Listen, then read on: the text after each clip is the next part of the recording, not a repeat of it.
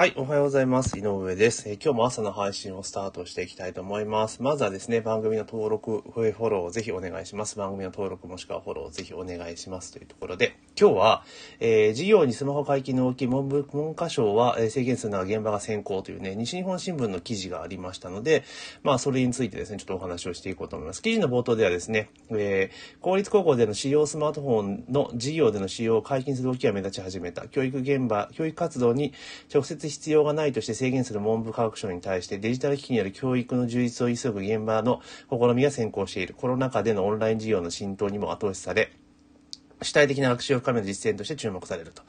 いうところで、まあ、スマホをね、事業に使いましょうよっていう動きなんですけど、これめちゃめちゃいいと思いますよね。まあ、ただ個人のスマホっていう風になってしまうと、その、端末によってね、持っている端末によって、まあ、スペックの差とかが出てくるので、まあ、あくまでも個人的な意見ですが、例えば、で小学校に入学するときにスマートフォンを、まあ、1台支給すると。で、3年に1回、えー必ず、えー更新する。例えば、だから1年生の時に1台、えー支給すると。で、3年生の時に、あ、3年生終わって4年生の時にまた新しいの1台支給する。で、中1の時と高1の時って形で、まあ、その、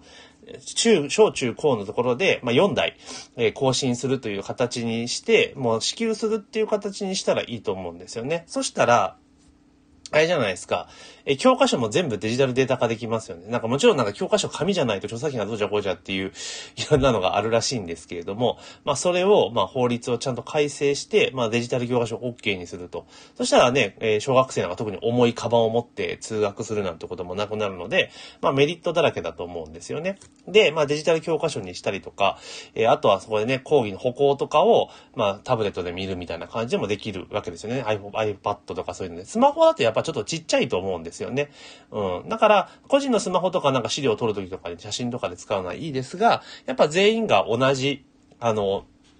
企業持ってるスマートフォンのね、スペックで差が出ちゃいけませんから、な基本的には同じもので対応するというのにした方がいいかなと、学校の場合はですね、いうふうにした方がいいかな。だから支給すればメリットだらけかなと個人的には思っています。でそうなってくると、じゃあ授業も、あの、従来のようにですね、教室にこう集まってやる必要があるのかというところが実は出てきたりするんですよね。だから例えば、同じ授業ですよね。例えば、えクラスが5クラスあった時に、まあ5人の先生がいいるわけです。あ、例えば中学だったらもう授業別の先生になりますから、その、その先生で例えば5クラス担当してたら5回同じ授業をしてるわけですよね。1週間のうちに。あの、5回、1日だと5回同じ授業をするわけじゃないですか。ね、そしてなんか、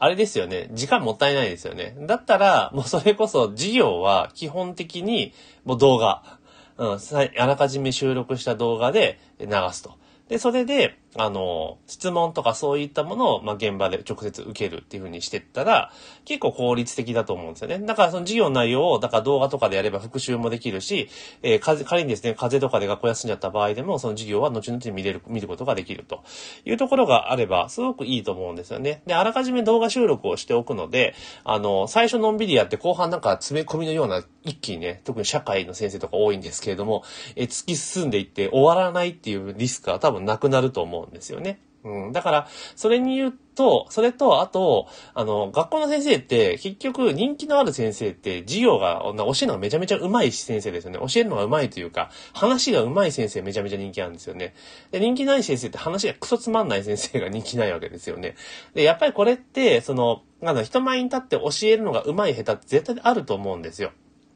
それは得意な人もいれば、まあ苦手だけども1対1でコミュニケーション取りながら教えるのが得意な人、先生も多分いると思うんですよね。そうなってきたら適材適所じゃないけれども、もう教えるのが上手い先生、こうなんか集団でね、こう講義をして教えるのが上手い先生は、もうひたすら収録、オンラインで授業やる。授業、オンラインで授業やるっていうか、毎回毎回オンラインで授業やったらその人のね、時間もったいないから、もうそれはもう収録でやっていく。収録でやる。で、それを、えーその指定された時間の時に、あの、各教室で見る。ことを見るっていう形にすると。で、例えば、そのタブレット全員ね、その支給しているというのであれば、例えば今までだったら、その習熟度別にですね、その教室を分けたりとかすることってなかなか難しかったじゃないですか、法律高校の場合、法律学校の場合っていうのが。まあそれを、例えば、その授業の、その、あれですよね、グレード？だから、その、それぞれ生徒さんの習熟度に合わせて初級、中級、上級みたいな感じで分けて、その同じ時間に、そのそれぞれの授業同時配信をすると。で、えその、ランクに合わせて、ランクというかレベルに合わせて授業をやっていけば、結局置いとかれる子もないです。少なくなるし、突き進む人はどんどん突き進んでいくっていう形になると思うんですよね。だからメリットだらけだと個人的には思うんですよ。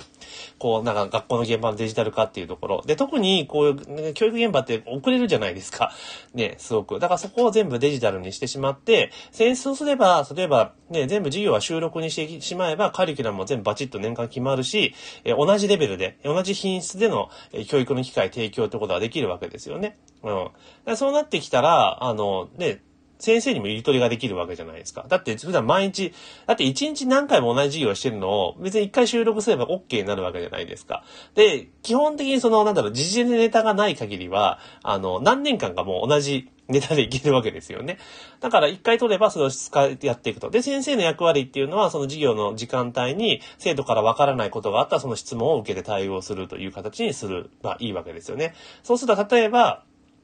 講義の時間は、その、例えば上級の人はこう何分何分とかうまく時間の割り振りをしていってやっていて質問に答えるっていう体制にしていけば、まあ全然問題ないわけですよね。で、それこそ、あの、スマホとか、えー、タブレットとかね、直接質問っていう形で、まあ掲示、あの、なんかチャットみたいな書き込んでいったら、それを見て先生が回答するとかでもいいですし、まあいろいろやり方はあるわけですよね。だからつ、もう今までのように教室に先生が一人行って、その場でライブで授業をして、リアルタイムで授業をしてってことじゃなくても、授業は配信。で、サポートとかその質問とかの回答をリアルタイムでやるっていう形にすれば、めちゃめちゃ楽ですよね。うん。楽だと思います。で、その先生だって別にその、なんだろう、一箇所教室にいれば いいわけですし、その時間帯を、な、なんていうかな。例えば、えー、1週間にね、4コマ担当していや、3コマか、3コマ担当していて、で、例えば5クラスだったら15回授業するわけですよね。1回、1週間に。ね、15回授業するわけです。それを、だから、あれですよね。その、5, 5クラス分を1クラス分にまとめることができるわけですよね。だから1週間に、えー、3コマ。3回だけやればいいわけですよね。で、その3回に、あの、チャットとかの対応をするみたいな感じにしてたら、先生すごく先生にゆとりが生まれると思うんですよね。まあ、先生でもめちゃめちゃブラックじゃないですか。教えること授業のやったり、いろいろやったりとかするのことあるので、まあ、その辺うまく分けていけば、まあ、先生たちの業務っていうのも合理化を図れるし、ね、それこそもっといろいろ、教える工夫とか、一人一人の生徒に対するケアのサポートがすごくうまくいきますよね。時間も取れますから。だからそんな形でどんどんどんね、スマートフォンとかね、そういう IT 系のものを、まあ教育現場にぶっ込んでいった方がいいと思うんですね。で、もちろん、その公立学校の場合っていうのは、その家のね、いろいろな状況によって、その端末のね、えー、スペックとかって差が出ちゃう可能性がありますから、だから、もうそれは、えー、学校期間中、特に義務教育期間中に関しては、もう、え一律で行政が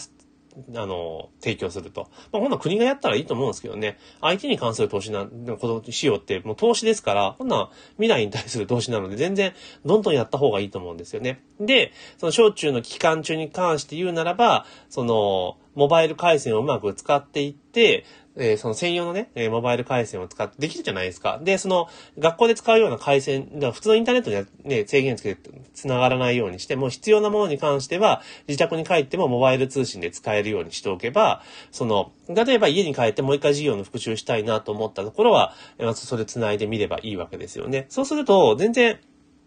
あの、学校の授業だけでも、もうかなりいい感じでやれますよね。学校、塾とか行かなくてもっていう形なんですよね。なので塾はさらにね、それに対抗するように、まださらにね、高品質なものを提供していくんで、それはそれでいいと思うんですよ。競争になるから。だから、まあデジタル機器に関して言うならば、まあ小中高、さっき冒頭に申し上げた通り、3年に1回新しいものを支給するというのにしていって、なんか高校まで行ったとしたら、4台 支給すると、えー、国が支給する。で、そこでも教科書であったりとかそういう情報とかっていうのも全部全部やっていくって、えー、定期、そこでタブレットを介して提供していく。で、えー、学校外の時間っていうのは、モバイルデータ通信もこう 5G とかになりますから、どんどんどんね、安価で通信できるわけじゃないですか。通信費用国が出したらいいんですよ、その教育に関する分。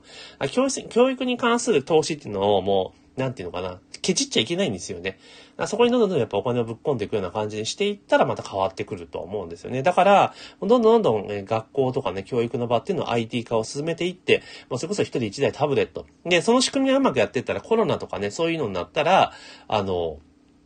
学校を閉鎖することだって、閉鎖したって授業は進むわけですよね。だってもう、メディ、あの、なんつうの、インフラが整ってるわけですから。で、例えばインフルエンザとかで学級閉鎖になったとしても、その、まあ、インフルエンザの人はね、あの、いや、病気になっちゃった人はゆっくり休まなきゃいけないけども、休んだ後でもその遅れた分っていうのは授業をこう見て、見返していけば取り返せるわけだし、え学級閉鎖自体もしたとしても、え授業はそのまま進めていくことができると。で、そうなってくると、究極的には、本当オンデマンドの授業配信になっていくわけじゃないですか。だから、え、どんどんどんどんね、自分がすごく進んでる人はどんどんどんどん進んでいくってこともできるし、っていう風にやってったら、結構いいと思うんですけどね。で、学校のノルマとしては、この半期間に学んでいることをちゃんと習熟度を確認するっていう風なのをテストでやりゃいいだけなんで、